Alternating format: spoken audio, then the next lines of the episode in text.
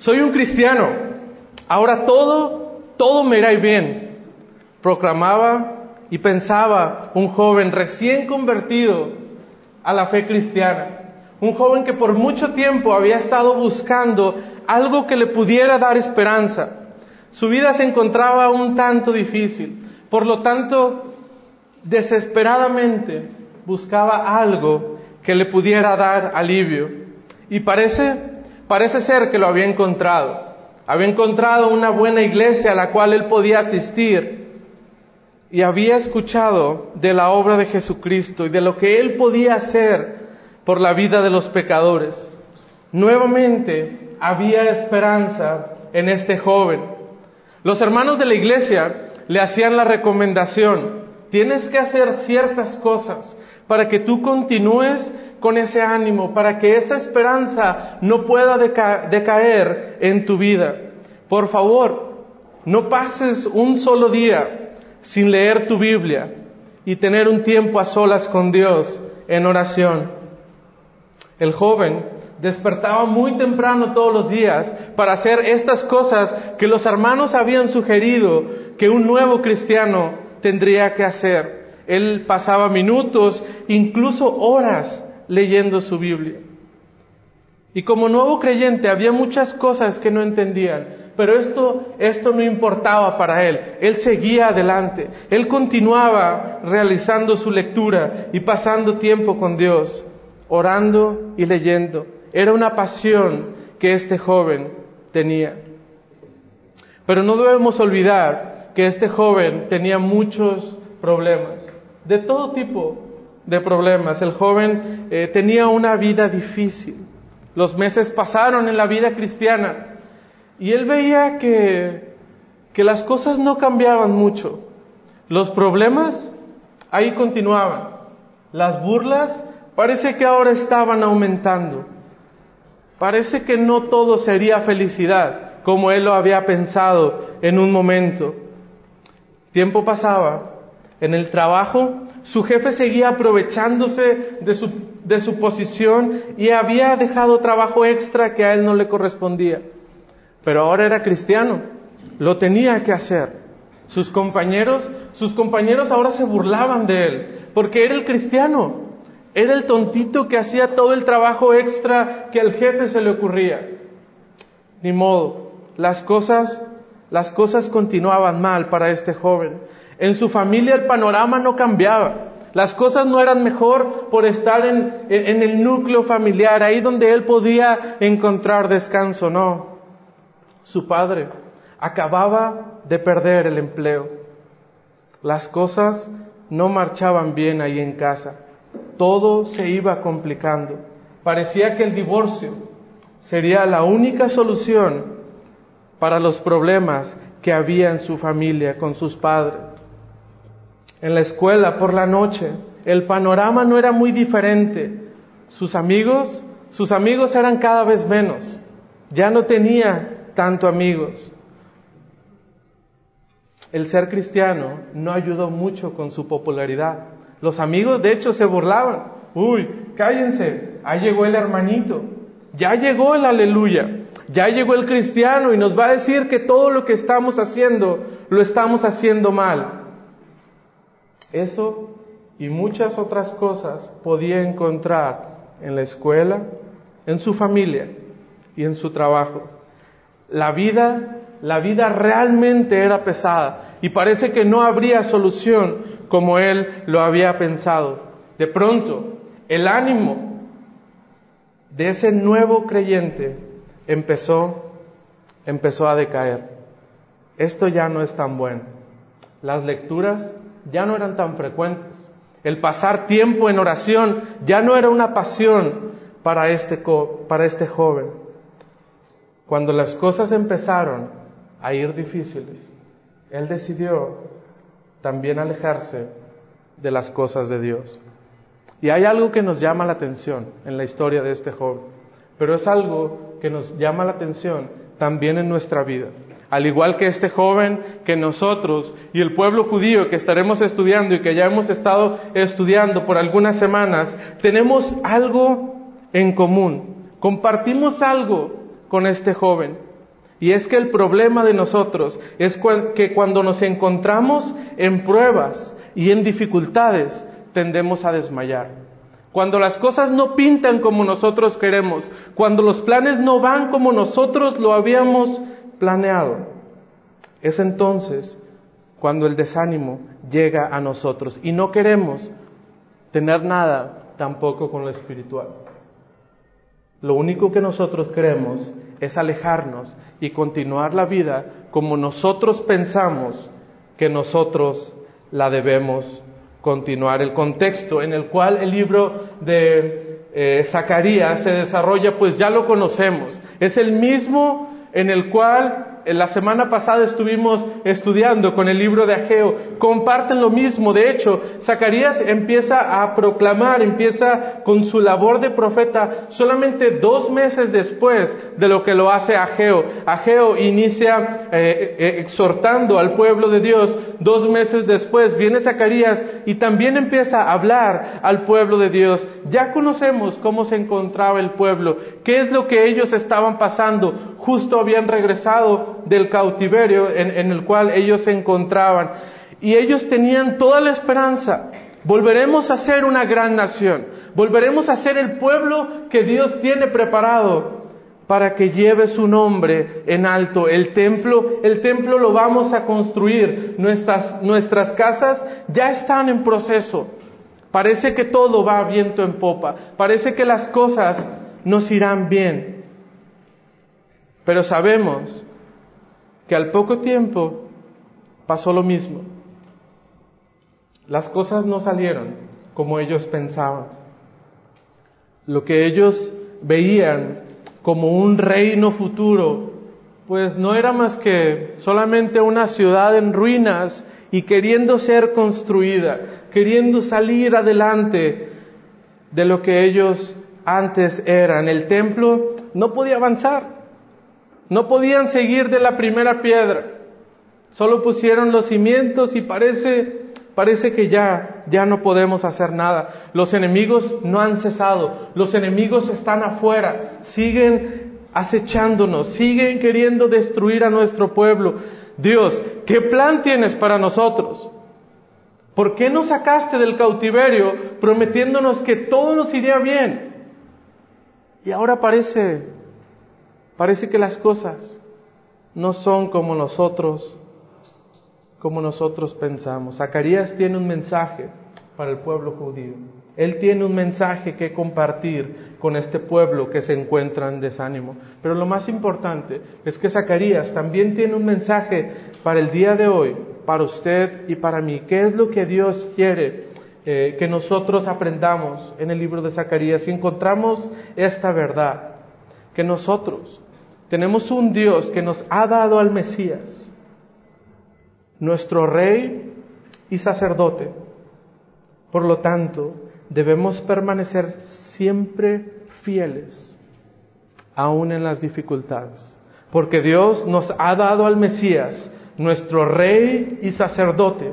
Debemos permanecer fieles siempre a Él, aún en las dificultades. Qué bonito podrías pensar. Pero es difícil. Es que hermano, tú no sabes lo que yo estoy pasando. Tú no sabes los problemas que yo tengo. Las dificultades tuyas no se comparan con mis dificultades. No sabes lo que en mi familia estamos viviendo. No sabes lo que nosotros estamos sufriendo.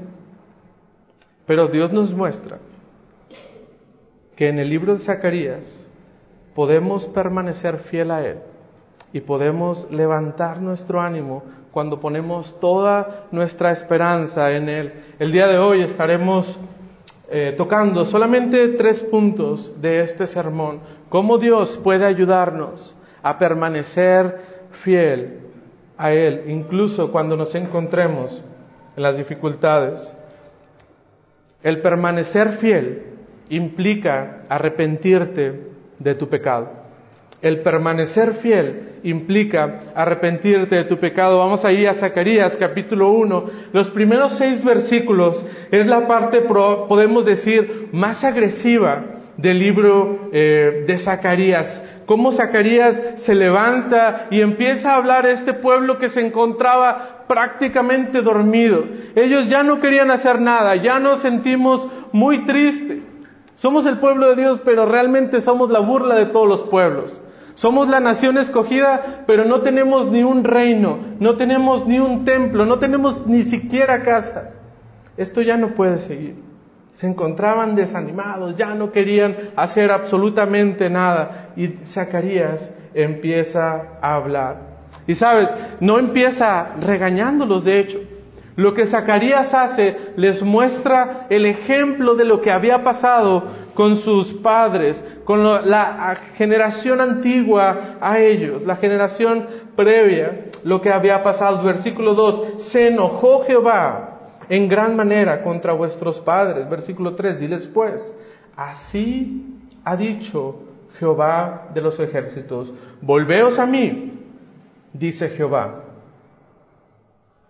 de los ejércitos, otra vez de los ejércitos, y yo me volveré a vosotros, ha dicho Jehová de los ejércitos, no seáis como vuestros padres a los cuales les clamaron los primeros profetas, diciendo, así ha dicho Jehová de los ejércitos, volveos ahora de vuestros malos caminos y de vuestras malas obras, y no atendieron ni escucharon. Lo primero que eh, Zacarías les muestra es el trasfondo lo que estaba pasando, qué es, había sucedido con los padres de estas personas. Conocemos la historia, conocemos por qué ellos habían salido del cautiverio apenas unos meses, apenas unos años atrás. ¿Por qué? Porque sus padres habían tomado la decisión de no obedecer a Dios. Deliberadamente decidieron ir en contra de lo que Dios les estaba mandando de que ellos tenían que hacer. Gracias a la desobediencia de sus padres es que el pueblo había sido destruido, había sido llevado al cautiverio, el templo no quedaba nada más y la gloria de Dios ya no podía descansar en medio de la nación de Israel. El trasfondo es que sus padres, la generación antigua de ustedes, no quiso obedecer a Jehová de los ejércitos. Por lo tanto, eso es lo que ya ustedes saben, ustedes ya lo conocen. Transfondo. Él les dice, vengo a ofrecerles un trato. Jehová nuevamente ofrece un trato al pueblo de Dios. Versículo 3, diles, así ha dicho Jehová de los ejércitos. Y esta es la primera implicación. Volveos a mí, dice Jehová de los ejércitos. O sea, parece que podemos eh, ver que este pueblo estaba alejado de Dios. Pero, pero, estaban construyendo el templo, pero ya se encontraban en el territorio que sería de ellos, la nación, eh, el, pueblo, el, el, pedazo de tierra que Dios había determinado que ahí sería su nación. ¿Por qué les está llamando? Pues parece que el pueblo de Dios, aun y cuando estaba sirviendo a Dios, aun y cuando estaba en el lugar donde ellos tenían que estar, estaban lejos de Dios. La primera parte del trato es volveos a mí. Tenían que regresar. No se confíen. No porque estás sirviendo dentro de la obra de Dios quiere decir que tú estás con Dios. Dios está haciendo un atento llamado al pueblo de Dios tienen que volver a mí, tienen que regresar a gozar de esa comunión que nosotros estábamos teniendo. Volveos a mí, dice Jehová de los ejércitos. La segunda parte de este trato. Y yo me volveré a vosotros, ha dicho Jehová de los ejércitos. Bien, ¿sientes que Dios no te escucha? ¿Sientes que Dios está alejado de ti? ¿Sientes que no se está haciendo la obra como tú pensaste que la obra se tenía que hacer? Volveos a mí. Ven a mí primeramente y entonces Jehová se acercará nuevamente al pueblo de Dios. El trasfondo, sus padres no quisieron escuchar el trato que Jesús les estaba ofreciendo a este pueblo. Se les vuelve a ofrecer nuevamente. Tienen la oportunidad de ir con Dios o de ir en contra de Dios. Y sabes, lo más importante de esto es la trascendencia de la oferta. Es que Dios ya lo había hecho antes. Dios había ofrecido esto antes. Pero ahora, ¿por qué es importante? Porque aquellos tomaron una decisión equivocada y sufrieron las consecuencias. Ahora esta nueva generación tiene la opción de decidir qué es lo que ellos estarán haciendo. Y sabes, ellos tenían la opción de tener un trato con el Dios creador del mundo, el Dios eterno, el Dios que nunca cambia. Y Dios les explica la importancia que Él tiene. Dice, ¿te acuerdas de los profetas? Los profetas que hablaron a tus padres. ¿Qué pasó con ellos? ¿Dónde están esos profetas? Sabes, los profetas ya no están. Los profetas cumplieron su labor, pero han muerto, ya no están aquí. ¿Sabes dónde están tus padres, verdad? Eso no lo tengo que preguntar. ¿Qué pasó con tus padres? Ya no están.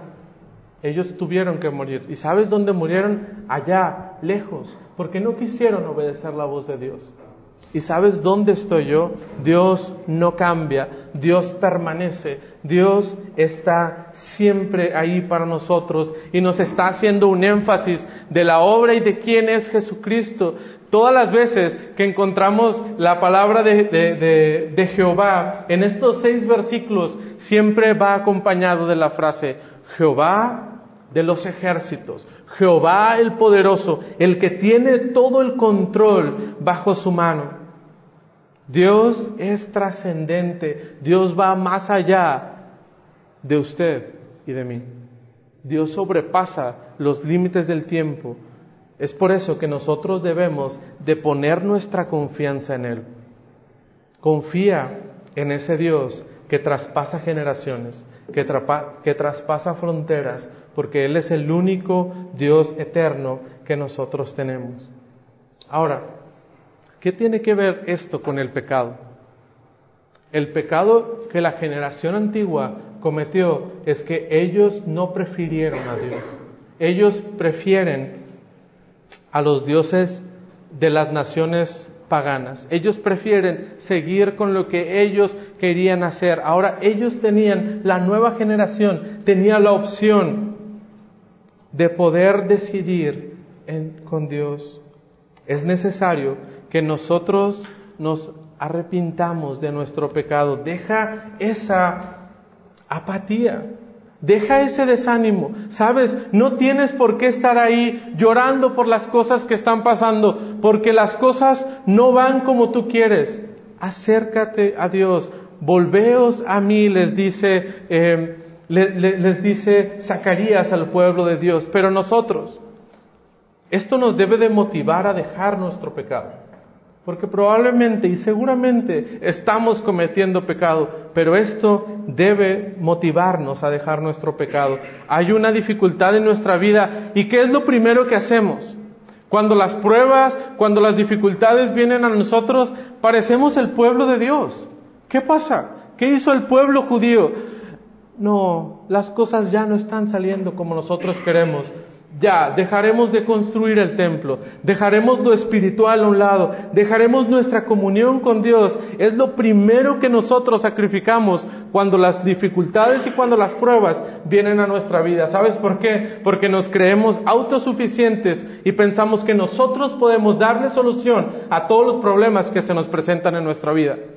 Y la lectura y la oración no hay tiempo porque tengo que ir a trabajar para sacar a mi familia adelante, porque tengo que hacer esto y lo otro para poder salir de esta situación en la que yo me encuentro. El, eh, el profeta Zacarías le dice al pueblo de Dios, volveos a mí, dice Jehová, no sacrifiques lo espiritual. Esto es lo más importante, la relación que eh, Dios y su pueblo pueden tener antes que cualquier dificultad, antes que cualquier cosa llegue a la vida de ellos. Desperdiciamos el trato que Dios nos está ofreciendo. Volveos a mí y yo os volveré a vosotros, dice Jehová de los ejércitos. Y a nosotros nos importan más nuestros sentimientos es que la vida cristiana es muy difícil. es que estas pruebas, estas dificultades, mi familia, mi familia es lo más importante y, y ya no me quieren, porque ahora soy cristiano, porque ahora les hablo de Dios. Entonces, ya no me voy a comportar como cristiano, ya no voy a hacer eh, las cosas que Dios me manda, porque a mi familia no le gusta. Sacrificamos lo espiritual, desechamos el trato que Dios nos está, eh, que Dios nos está ofreciendo. Pobrecito de mí, estoy sufriendo mucho. Dios no me escucha, podemos decir. Y sabes, el pueblo pensaba lo mismo. ¿Dónde está Dios? Estamos trabajando para Dios. Estamos tratando de construir su templo y los enemigos están ahí afuera. ¿Qué es lo que tenemos que hacer entonces? O sea, Dios, no es nuestra culpa, es que tú no nos has ayudado. Es por eso que ahora nosotros nos sentimos así, nos sentimos desamparados, como que nadie, nadie nos quiere. Y sabes, lo único que nosotros, al igual que el pueblo, estamos haciendo es nos ensimismamos. Pensamos que nosotros somos lo más importante. Pensamos que la obra de Dios sí es importante, pero en el momento en el que nosotros empezamos a sufrir, pasa a segundo término. ¿Por qué? porque yo soy lo más importante en mi vida. Yo no puedo estar sufriendo este tipo de cosas. E iniciamos a confiar en lo que nosotros podemos hacer en nuestras propias fuerzas para tratar de salir adelante de las cosas en las cuales nosotros nos encontramos. Pero nunca, nunca vamos al Señor y nos ponemos a cuentas. ¿Cómo está nuestra relación con Dios? ¿Cómo está eh, nuestro, nuestra lectura? ¿Cómo está nuestra oración? Hermano, es que esas cosas no son importantes. Usted no sabe el trabajo que yo tengo. Usted no sabe todas las obligaciones que yo tengo que hacer. Las obligaciones son importantes, claro que sí, tienes que cumplir con ellas, claro que sí, son importantes, pero lo más importante es lo que tú vas a hacer. Dios te está ofreciendo un trato. ¿Qué vas a hacer con él? Volveos a mí. Es la oferta del Señor y yo me volveré a vosotros. Y tenemos un ejemplo claro de qué es lo que pasa cuando rechazamos el plan de Dios. La generación antigua tuvo que pagar las consecuencias de desechar el plan de Dios. Por lo tanto, hermanos, el permanecer fiel implica que usted y yo nos arrepintamos de nuestro pecado, de las cosas malas que estamos haciendo y nos enfoquemos realmente en lo que Dios quiere hacer para nosotros. Dentro de este mismo eh, punto, si lo queremos eh, llamar, podemos encontrar ocho visiones que, que Zacarías nos dice y son eh, visiones complicadas de las que, las que encontramos en el libro de Zacarías. No vamos a pasar tiempo hablando de cada una de ellas, incluso no tomaremos tiempo para hablar de ellas, desde el capítulo 1, versículo 7, hasta el capítulo 6, eh, donde 6, eh, versículo 8, parece que ahí terminan estas, eh, estas visiones. Y sabe, estas visiones solamente querían darle un mensaje al pueblo de Dios. Oye, Dios no se ha olvidado de ti. Dios te está cuidando. Dios sigue haciendo la obra contigo y son visiones que usted puede tomar el tiempo, leerlas y no tiene que batallar mucho. Ahí mismo viene la interpretación de lo que estas aplicaciones, eh, de lo que estas visiones significan para el pueblo de Dios. Pero hay una en especial que me gustaría destacar. Una visión, la, que encontramos en el capítulo 3, visión del sumo sacerdote de Josué. Conocemos el trabajo que el sacerdote estaba haciendo desde el libro de Ageo, eh, eh, las dos personas que se encontraban al frente. Eh, Josué, número uno, Zorobabel en el lado civil, en la gobernación, en todas estas cosas cívicas que se tenían que llevar a cabo, y Josué en el lado espiritual. Y esta visión es bien interesante porque nos habla que Josué llega delante de la presencia de Dios con sus ropas todas sucias, con sus ropas nada presentable, y viene alguien y renueva completamente sus vestiduras. Le pone vestiduras nuevas. Eh, versículo 4 eh, del capítulo 3 eh, del libro de Zacarías dice, y habló el ángel y mandó a los que estaban delante de él, diciendo, quitadle estas vestiduras viles.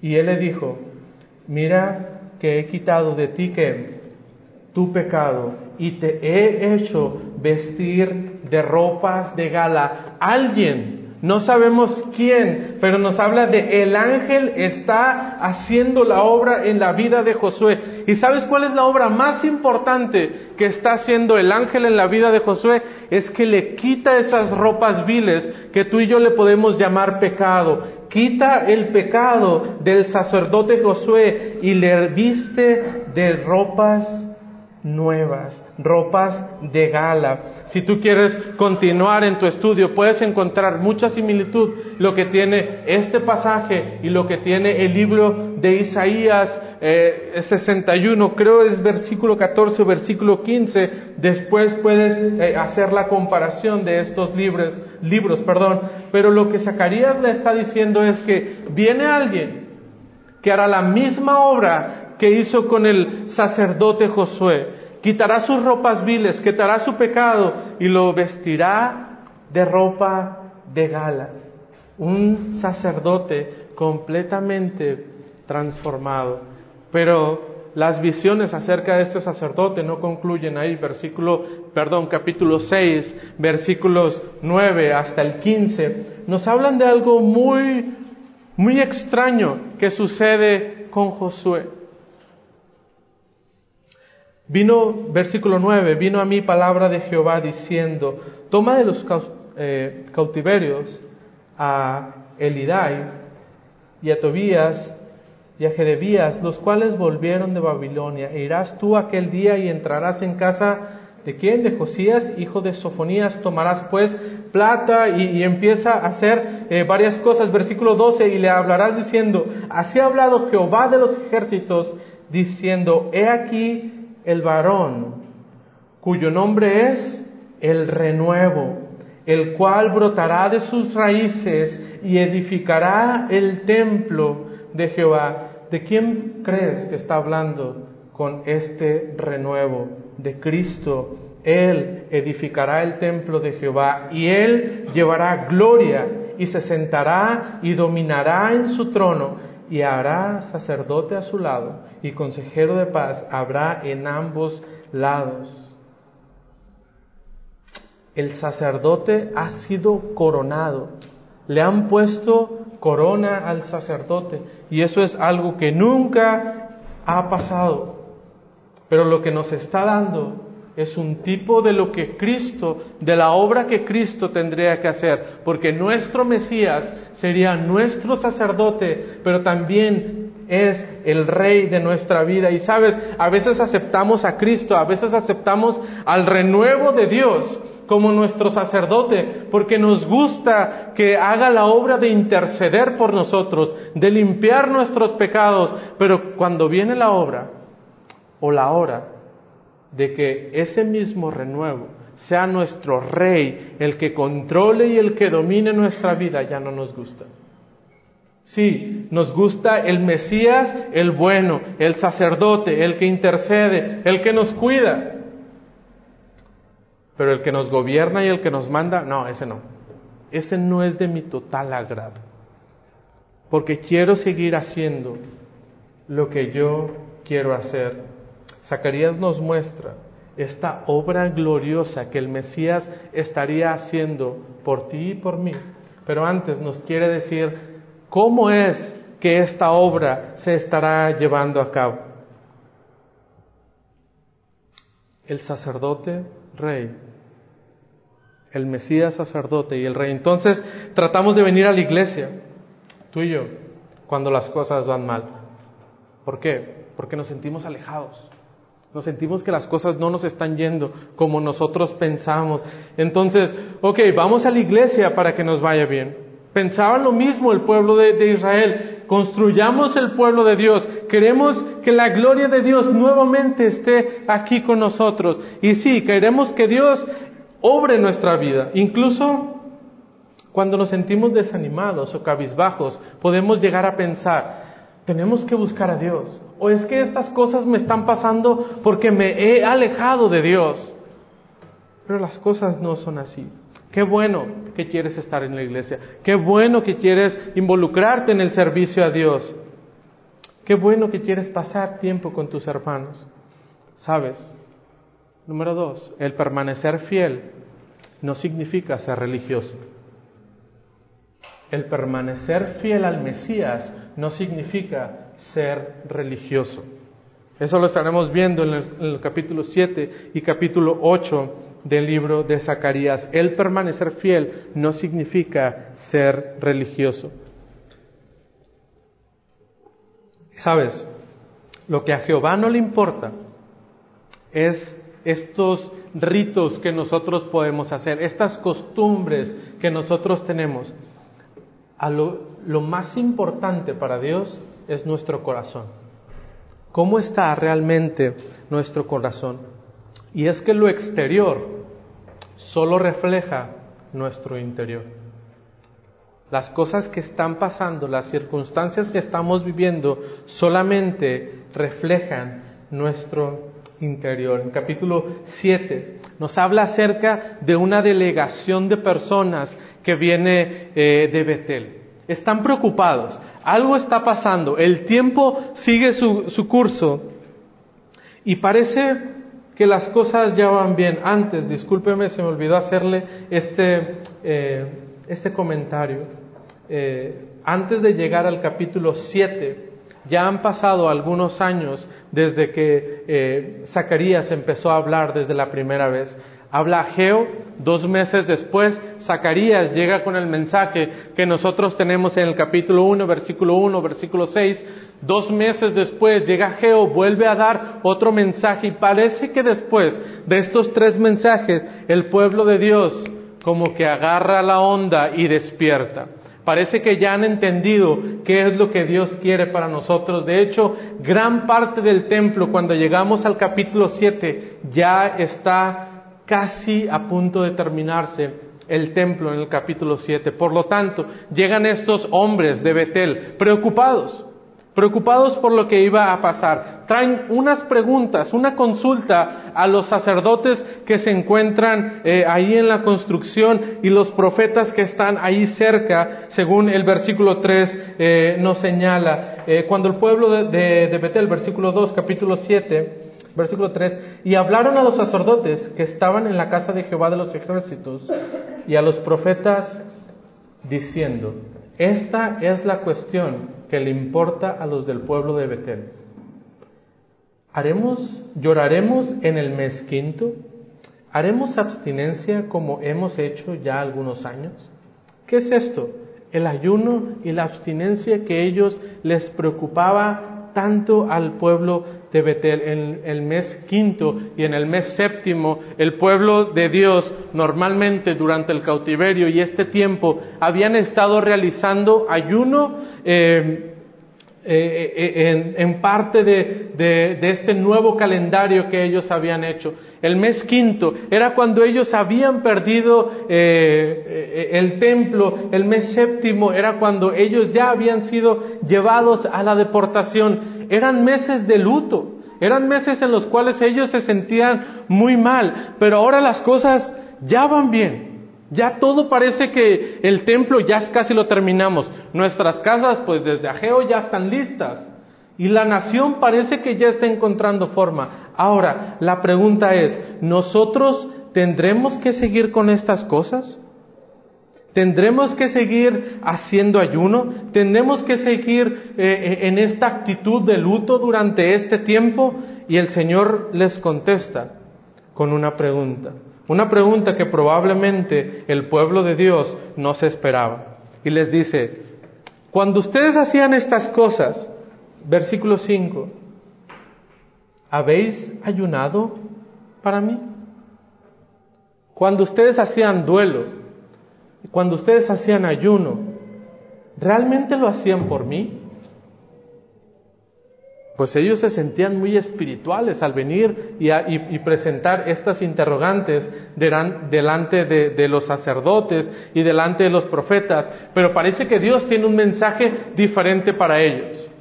Lo que ustedes han estado haciendo por años, ¿lo estaban haciendo por mí o lo estaban haciendo por ustedes a simple vista. Parecía que el pueblo sí estaba como muy, muy espiritual, sí estaba haciendo las cosas correctas, pero parece que a Dios a Dios no le ha gustado. Dios no se siente conforme con lo que ellos estaban haciendo. Y Dios le dice, sabes, cuando tú llorabas y cuando tú ayunabas, no lo hacías por mí, no lo hacías por lo que, por lo que eh, mi nombre había sufrido, por lo que el pueblo de Dios había hecho en contra de mi nombre. No, tú ayunabas, tú llorabas y tú estabas en duelo por el templo, porque ese era tu, tu, máximo galardón. Nosotros tenemos el templo de Dios y es ahí donde habita la gloria de Dios. Y por eso lloramos. Y sabes, también llorabas por tus casas, porque ahora ya no tienes casas. Ahora tienes que estar en esclavitud, ahora tienes que vivir bajo el control de otra persona porque te has quedado sin tu reino, te has quedado sin tu casa, te has quedado sin el templo de Dios. Y te pregunto, cuando ayunabas, cuando llorabas, cuando estabas de luto, ¿lo hacías porque me habías ofendido a mí? ¿Porque mi nombre había sido pisoteado? ¿O porque tú ya no tenías templo, casa y reino? ¿Qué es lo que realmente motivaba esa actitud dentro de Dios, dentro del pueblo? Y parece ser que era un pueblo egoísta que sí lloraba, pero solamente por lo que ellos estaban sufriendo, por lo que a ellos les estaba pasando. Les preocupaban solamente las cosas externas y visibles, la situación en la que ellos se encontraban, mas no les interesaba cómo quedó el nombre de Dios. Y Dios voltea completamente su pregunta. Las cosas externas no importa. Lo que a mí me importa es el corazón del pueblo. Y Dios les había mandado, versículo 9, así ha dicho Jehová de los ejércitos, diciendo, perdón, así habló Jehová de los ejércitos diciendo, juzgad conforme a la verdad y haced misericordia y piedad cada cual con su hermano. No oprimáis a la viuda, al huérfano, al extranjero ni al pobre, ni ninguno piense mal en su corazón contra su hermano.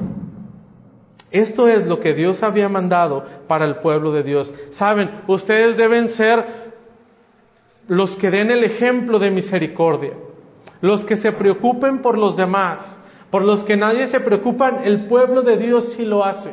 Ustedes tienen que cumplir con estas cosas. Sean piadosos con sus hermanos. Preocúpense, procúrense cada uno eh, de, de su pueblo. Pero no. El pueblo, versículo 11, pero no quisieron escuchar. Antes volvieron la espalda y taparon sus oídos para no oír. En el primer capítulo, Dios les ofrece un trato. Dios les da el ejemplo, les da el trasfondo de lo que había pasado con sus padres. Oye, si tú rechazas este trato, mira lo que va a pasar. Llegamos al capítulo 7. ¿Y qué hizo esta nueva generación? ¿Qué hizo estas personas que ya lo habían escuchado, vivido, experimentado todo? No quisieron escuchar. No quisieron escuchar la voz de Dios. En cambio, lo que este pueblo hizo fue endurecer sus corazones. Número, versículo 12 del capítulo 7.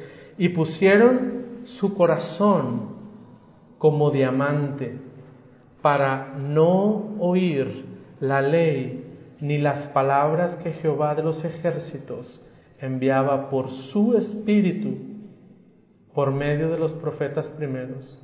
Vino por tanto gran enojo de parte de Jehová de los ejércitos. Cuando llegaron a esa disyuntiva en la que se les presentaba, vuelven a Dios o endurecen sus corazones, parece que este pueblo decidió endurecer su corazón. Parece que a este pueblo no le importaba lo demás. ¿Sabes? A este pueblo solo le importaba lo exterior. Ellos ahora estaban contentos porque ahora ya tenían su casa, porque el templo casi estaba concluido y ellos ya casi podían llamarse como una nación. Lo exterior, lo exterior todo está muy bonito y lo interior, su corazón endurecido como un diamante para no escuchar la palabra de Dios. El pueblo no quería escuchar a Dios. Pero la restauración interior, la de nuestro corazón, produce una relación verdadera con nuestro Dios. La restauración interior produce una relación verdadera con nuestro Dios. Sabes, el pueblo tuvo lo eh, antes te dice Dios, antes los tuve que castigar, porque esa fue la promesa. Dios dijo, si tú no me escuchas, esta es la consecuencia que tú tendrás. El pueblo no quiso nada de mí, solo quería su religión, solo quería tener el nombre de nación, solo querían tener algo de qué gloriarse. Pero ahora el remanente, lo que pensamos nosotros que sería la parte buena que nosotros encontraríamos del pueblo de Dios, ha decidido endurecer su corazón no escucharon la voz de Dios y la consecuencia es esta. Su vida ha sido transformada. Una comparación entre el versículo 7 y el versículo 8. Sí, sabes, hay unos que dijeron, no, no queremos escuchar, que dijeron, no queremos escuchar a Dios. Pero hay otros que dijeron, tomamos el trato. Nos vamos a volver con Dios y obedeceremos lo que Él quiere que nosotros hagamos versículo 16 y versículo 17 del capítulo 8, lo podemos comparar con versículos 11 y 12 del capítulo 7. Versículo 16 del capítulo 8 dice, estas son las cosas que la nación habrá de hacer. Estas son las cosas que habéis de hacer. Hablad verdad cada cual con su prójimo. Juzgad según la verdad y lo, y lo conducente a la paz en vuestras puertas. Versículo 17. Y ninguno de vosotros piense mal en su corazón contra su prójimo, ni améis el juramento falso, porque todas estas cosas que aborrezco, dice Jehová. Todas estas cosas aborrezco, dice Jehová. Esto es lo que Dios espera cuando hemos sido transformados. ¿Te acuerdas de la, visión de Josué? El que iba a hacer sus vestiduras restauradas, que estaban sucias, que estaban viles. El, el renuevo le dice, quítale estas vestiduras y ponles unas vestiduras nuevas, porque las vestiduras pasadas, ¿sabes qué hacían? Ellos se juzgaban, ellos no tenían piedad, no tenían misericordia, oprimían a la viuda y al huérfano, no querían hacer nada bueno. Ahora, ¿sabes qué es lo que la nueva vestidura hará en ti? Ninguno pensará mal en su corazón contra su prójimo hablarán verdad, se, conducirán en paz en todo momento. Sabes, este pasaje nos hace pensar en un pasaje del Nuevo Testamento. Efesios capítulo 4, versículo 21. Vamos a ir de manera muy rápida. Efesios. Efesios capítulo 4.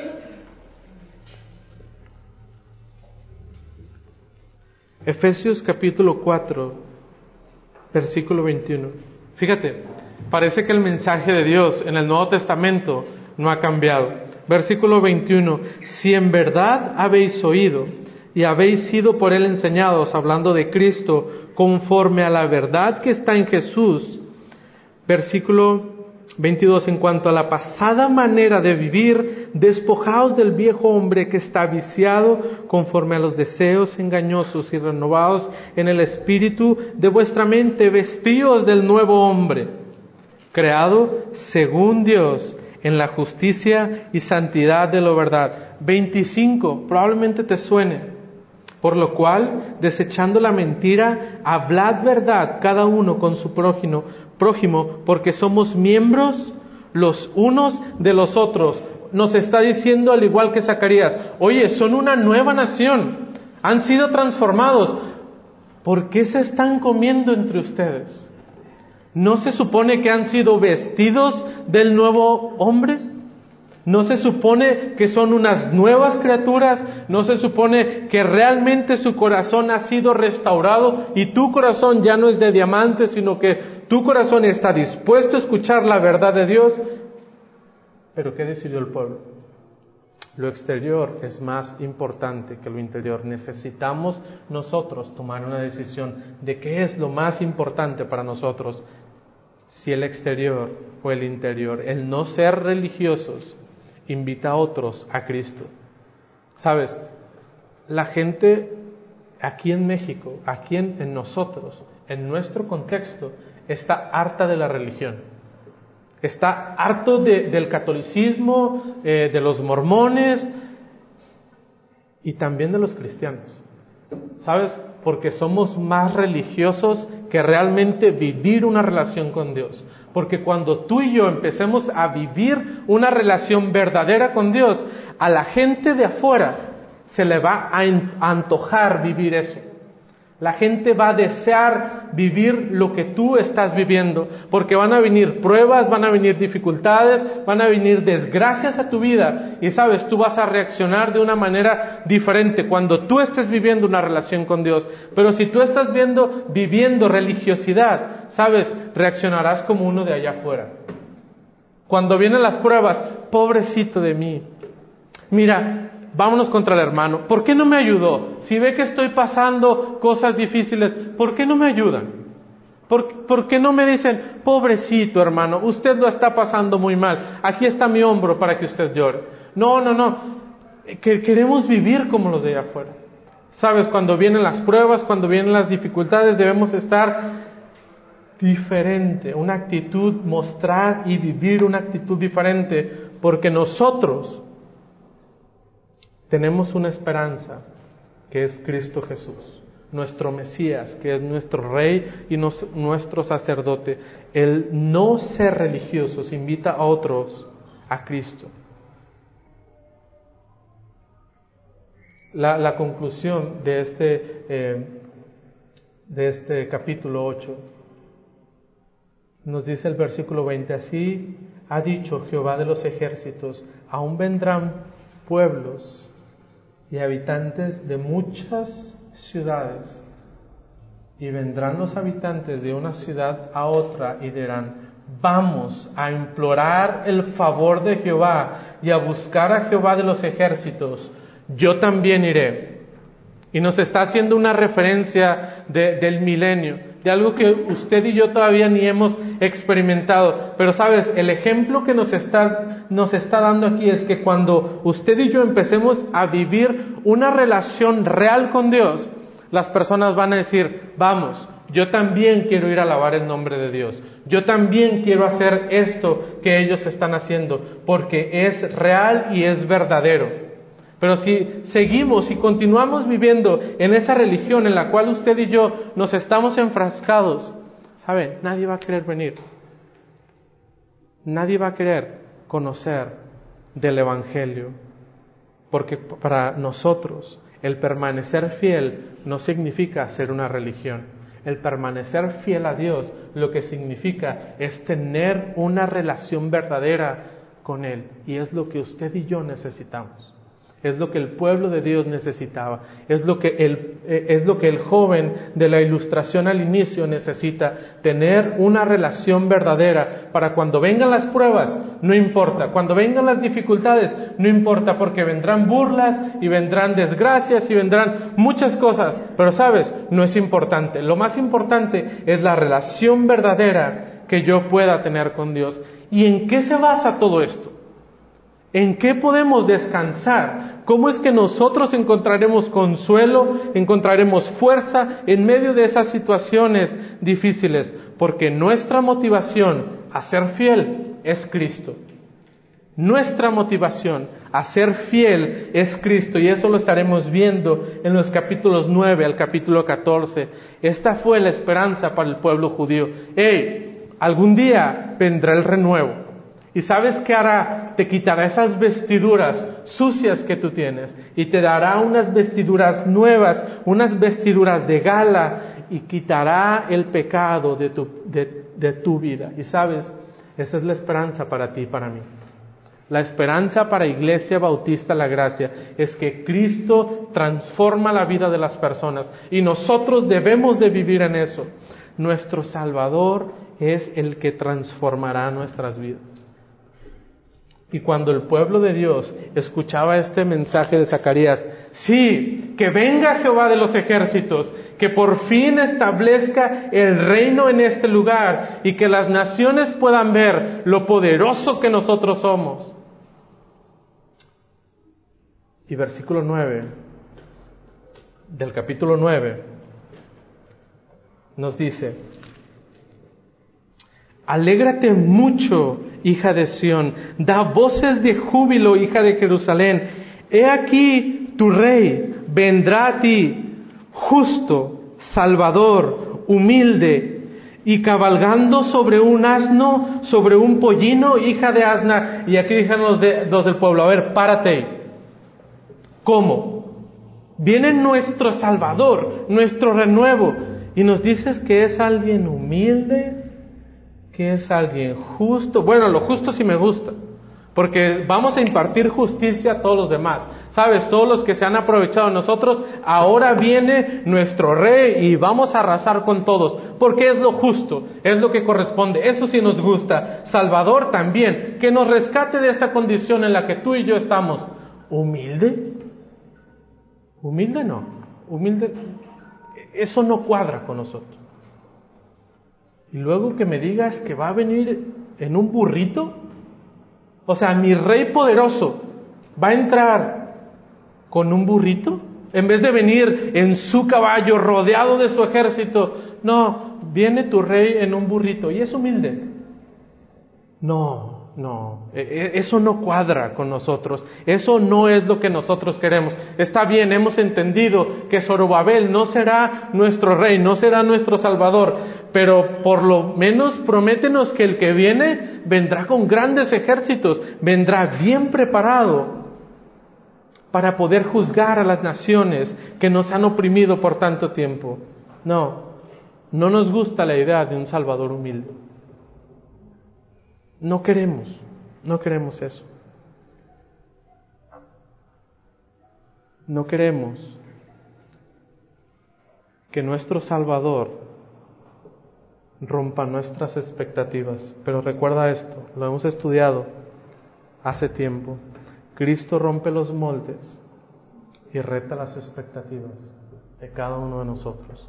Porque nuestro Salvador no es lo que el mundo quiere, no es un líder religioso, no, no es un líder político, no es eh, eh, el que gobernará por imposición, no es un rey humilde que viene a trabajar en nuestros corazones. Eso es el enfoque de Dios. No construir un templo, no tener un templo muy glorioso, no darnos la mejor, las mejores casas que ellos anhelaban como el pueblo de Dios, no darnos eh, el reino al cual todos temerán y todos tendrán que ir. No, Sabes, ese Salvador que vendrá montado sobre un pollino, viene a trabajar en tu corazón.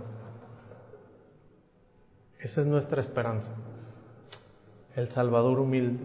El versículo 10 nos presenta a Cristo como esa piedra angular que viene y sustentará todo lo que nosotros eh, queremos lograr, porque Cristo será la base de la restauración que Dios tiene preparada para el pueblo judío. Él los juntará. Cristo traerá a todos así a, a Él mismo y perdonará sus pecados, los va a redimir y pasará a ser un pueblo que casi estaba a punto de la extinción a ser un pueblo numeroso, grande, que todos verán y todos alabarán el nombre del rey de esa piedra que vino a sustentar ese nuevo reino, pero no les gusta. Y capítulo 11, ¿sabes lo que el pueblo hizo? Rechazó a Cristo. No, no queremos a este Cristo. Zacarías nos describe cómo Cristo será, será o, fue rechazado en su primera venida. El pueblo que lo tenía que recibir como su Salvador, como su Mesías, como ese que habían esperado, le dice, montado en un pollino, humilde, mm, no, ese no es el Salvador que nosotros queremos. Y rechazaron a Cristo, rechazaron a la piedra angular que iba a restaurar el reino que ellos tanto querían. Zacarías nos ejemplifica como líder del pueblo judío no estaban viendo bien por el, por el bien espiritual del pueblo.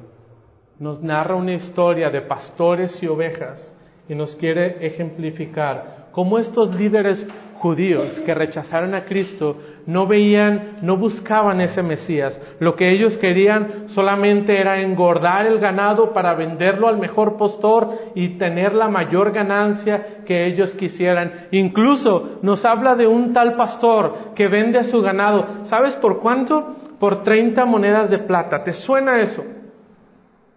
¿Te suena alguien vendiendo por 30 monedas de plata a alguien. Y 30 monedas de plata realmente es una ganga, déjame decirte. Cuando vendían a, a, alguien por 30 monedas de plata era porque era un esclavo. Y no cualquier esclavo, sino era un esclavo que ya no servía que había sido eh, dañado por el ganado o lo que sea, pero Mateo 26 nos ayuda a entender quién es esta persona. Eh, Mateo capítulo 26, versículo 5, y les dijo, ¿sabes quién? Judas Iscariote, ¿qué me queréis dar? Y yo os lo entregaré. Y ellos le asignaron 30 piezas de plata, 30 monedas de plata porque no quisieron a la piedra angular, no quisieron a Cristo quien restauraría el reino. ¿Y sabes qué hicieron? Lo vendieron. Vendieron a Cristo porque no cumplía lo que ellos tenían planeado para su rey. Sí queremos un rey, sí queremos un Mesías que nos restaure, pero no a ese Mesías que Dios nos está dando. No, ese no, ese no cumple con lo que nosotros queremos. Hay que dejarlo, hay que dejarlo pasar. Ahora es el tiempo. Cristo les había, Dios les había ofrecido a su pastor ideal, al que salvaría, al que iría por ese rebaño, que lo cuidaría. Cuando una oveja se perdiera, Él iba a ir y recogería a esa oveja y si estaba dañada la iba a cargar, la iba a cuidar porque era suya. El Padre había comprado para él ese rebaño, pero el pueblo de Dios no quiso a ese pastor. Y Dios les dice en los últimos versículos, versículo 15 y 17 del capítulo 11, y me dijo Jehová, toma aún, versículo 15, y me dijo Jehová, toma aún los ásperos de un pastor, ¿un pastor qué? Insensato, porque he aquí, yo levanto en la tierra a un pastor que no visitará las perdidas, ni buscará las pequeñas, ni curará a la, la pierniquebrada, ni llevará la cansada a cuestas sino sabes qué hará este pastor insensato, sino que comerá la carne de la gorda y romperá sus pezuñas. Ay del pastor inútil que abandona el ganado, hiere la espada de su brazo y su ojo eh, derecho del todo se sacará su brazo. ¿Sabes? Despreciaron al pastor que cuidaría de su rebaño. Y Dios les dice, tengo un pastor para ustedes. Muchos interpretan a este pastor como el anticristo, la persona que vendrá y solamente se aprovechará del ganado que Dios tiene. En, los últimos días probablemente veremos a este pastor. Dios regresa, versículo 14, perdón, capítulo 14, para restaurar a su pueblo. Sabes, sí, Dios es justo. Dios, Dios no se cansa de ser bueno. Este pueblo le ha rechazado una y otra y otra vez. Y Dios dice en el capítulo 14, sabes que voy a hacer una limpia. Voy a quitar a todo lo que no sirve y, va a quedar eh, solamente lo bueno. Y el, capítulo 14 nos habla de esa gran batalla que en los últimos días se llevará a cabo. ¿Y sabes quién saldrá triunfante? Dios saldrá triunfante. Ese pastor que todos rechazaron será el pastor que afirmará sus pies y todo será hecho nuevo. Nuevo cielo, nueva tierra. Todo será nuevo. Y ese pastor que todos rechazaron será el pastor que nuevamente gobernará el pueblo como ese, eh, eh, como había en el principio, esos ríos de agua viva saldrán de Jerusalén y esas palabras fueron de ánimo para el pueblo de Dios. Sí, queremos eso, eso sí queremos. Queremos al nuevo pastor, queremos que todo se haga hecho nuevo y que nosotros podamos ser esa nación grande y poderosa. Y tú dices, qué bueno, qué bueno que para el pueblo de Dios todo eso fue de, fue de provecho, que ellos pudieran hacer las cosas bien. Pero ¿y nosotros?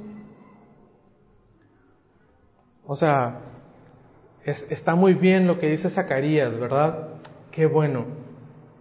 Pero ¿y yo? Ahorita que estoy pasando por dificultades, ahorita que las cosas no me están yendo tan bien, ¿qué pasa conmigo? O sea, es que tú nos vienes y nos dices algo muy bonito, pero es que tú no sabes lo que está pasando en mi familia. Tú no sabes las luchas que yo estoy teniendo. Tú no sabes lo que estoy sufriendo. Todos se burlan de mí. Todos me dicen esto y lo otro. ¿Qué para mí? ¿Qué hay para mí? Segunda de Pedro, continuando con la misma idea que nos daba Zacarías. Segunda de Pedro, capítulo 3. Segunda de Pedro, capítulo 3, versículo 3 y 4. Sabiendo primero esto, que en los postreros días, tus días, mis días, los últimos días que estamos viviendo, vendrán burladores todos esos que te dicen, ah, el cristianito, es más, incluso tu familia que se burla de ti, andando según sus propias concupiscencias y diciendo, ¿dónde está la promesa de su advenimiento? Porque desde el día que los padres durmieron, todos, eh, todas las cosas permanecen así como desde el principio de la creación. Vienen y te dicen, a ver, ¿no eres muy cristiano? Todos tus vecinos tienen dos carros y el tuyo apenas anda. Tú no te puedes comprar ni una casa, tienes que vivir de renta. ¿Por qué no dejas eso de Dios? O sea, eso no ha cambiado. Siempre los cristianos están diciendo lo mismo una y otra vez. Ya deja de creer esas cosas. Ya esas cosas no son importantes. Pero sabes, Dios no se ha olvidado de ti. Y así como al pueblo, al pueblo judío, Dios le hizo promesas y cumplió sus promesas, yo te puedo decir en esta, en esta mañana, Dios no falta a sus promesas. Y si ha prometido algo para ti, Dios lo va a cumplir. Enfrentaremos pruebas, al igual que el pueblo judío. Sí, enfrentarás pruebas dificultades. ¿Vas a sufrir? Sí, vas a sufrir. Muchas cosas van a venir a, tu vida. Personas se estarán burlando, sí. Vendrán pruebas, sí. Y las personas se burlarán aparte de que tú, que tú estás sufriendo pruebas, es verdad. Todo eso te pasará. Imagínate si todo eso le hubieran dicho a este joven que apenas eh, quería ser cristiano. Hubiera dicho, no hombre, No, yo no quiero ser cristiano, porque burlas ya tengo, problemas ya tengo, sufrimiento ya tengo. Y tú me estás diciendo que si yo soy cristiano, ¿esto va a continuar? Sí, todo esto va a continuar.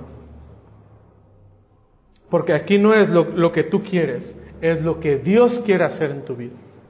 Y eso es lo que Dios tenía preparado para el pueblo de Dios. Y ellos dijeron, no, no queremos eso. Nuestro corazón lo hacemos como un diamante y no queremos escuchar a Dios.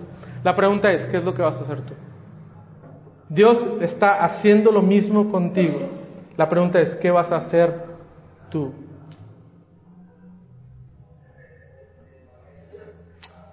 Nuestro sufrimiento, nuestro dolor, las burlas incluso que nosotros estamos pasando, sabes, este es un daño ya pronosticado por Dios. Dios nunca te dice, ven, aquí todo será perfecto. No, no, esto no debería, debería, perdón, de tomarte por sorpresa. ¿Te acuerdas que dice Juan 16, 33? Estas cosas os he hablado para que tengáis paz. En el mundo tendréis aflicciones. En el mundo todo va a ser bueno, todo será felicidad. No, en el mundo tendréis aflicciones. Pero confiad, yo he vencido al mundo. Esa es la promesa de Dios para ti. ¿Tendrás aflicciones? Sí. ¿Burlas? Sí. ¿Pruebas, dificultades? ¿Sufrirás? Sí. Pero confía. Cristo ha vencido al mundo. Pon tu confianza en Cristo. No pongas tu confianza en las cosas presentes. No pongas tu confianza como el pueblo de Dios en su casa en lo que ellos tenían, incluso en un templo, en una congregación. No, pon solamente tu confianza en Cristo. No pongas tu vista en lo presente, porque tenemos un Dios eterno. Pon la vista en las cosas celestiales. Hermano, pero ¿por qué las cosas tienen que ser tan lentas? Llevo años y años batallando y sufriendo con esto. ¿Por qué las cosas tan lentos? Te aseguro que al pueblo, al pueblo judío también las cosas se le hacía que vayan muy lentas. Dios, como que ya apúrate, ¿no? O sea, ya tuvimos un chorro de sufrimiento en el cautiverio. Luego venimos, estamos trabajando para, para construir tu templo y sigue habiendo prueba tras prueba tras prueba. Dios, ¿cuándo se cumplirá la promesa de que ya no sufriremos? De que ya seremos una nueva nación, ¿cómo es que nosotros nos podemos entonces estar confiados en ti y descansar en ti? Es que se nos olvida un detalle. Al igual que el pueblo de, eh, el pueblo de los judíos se nos olvida a nosotros. Y el versículo 8 eh, y 9 de este capítulo 3 de Segunda de Pedro nos los vuelve a recordar. Mas, oh amados, no ignoréis esto, que para con el Señor un día es como mil años y mil años como un día. El Señor no retarda su promesa, según algunos la tiene por tardanza, sino que es paciente para con nosotros, no queriendo que ninguno perezca, sino que todos procedan al arrepentimiento. ¿Dios va lento? No, Dios no va lento, Dios va a su tiempo. El tiempo de Dios es perfecto, tú sé paciente. A nosotros nos toca esperar y confiar en Dios. Esa es nuestra labor. Eso es lo que tú y yo tenemos que estar haciendo. Confía en el Señor. La pregunta para ti, hermano, el día de hoy es qué es lo que nosotros vamos a estar haciendo. ¿Qué vamos a hacer con el trato de Dios? ¿Qué pide el Señor a nosotros? Esperando la segunda venida, pues también que te comportes de una santa y piadosa manera de vivir. Versículo 13, espera sus promesas, pero vive conforme a lo que Él está viviendo. Hermano, versículo 14, y termino de esta manera. Por lo cual, oh amados, estando en espera de, estas cosas, procurad con diligencia ser hallados por Él sin mancha e irreprensibles en paz. Nuestra labor es esperar. Pero ¿cómo tenemos que esperar? Busca ser irreprensible delante de Dios. cualquier aflicción, prueba o dificultad no nos van a sorprender. Y no pierdas el ánimo, pon tu confianza en Dios, los tiempos de Dios son perfectos. Pero mientras llegue ese tiempo, tu labor es procurar con diligencia ser hallado por Él sin mancha e irreprensible, en paz. Rinde tu vida a Él. Sé fiel a Dios día tras día, que el Espíritu Santo obre en nuestros corazones.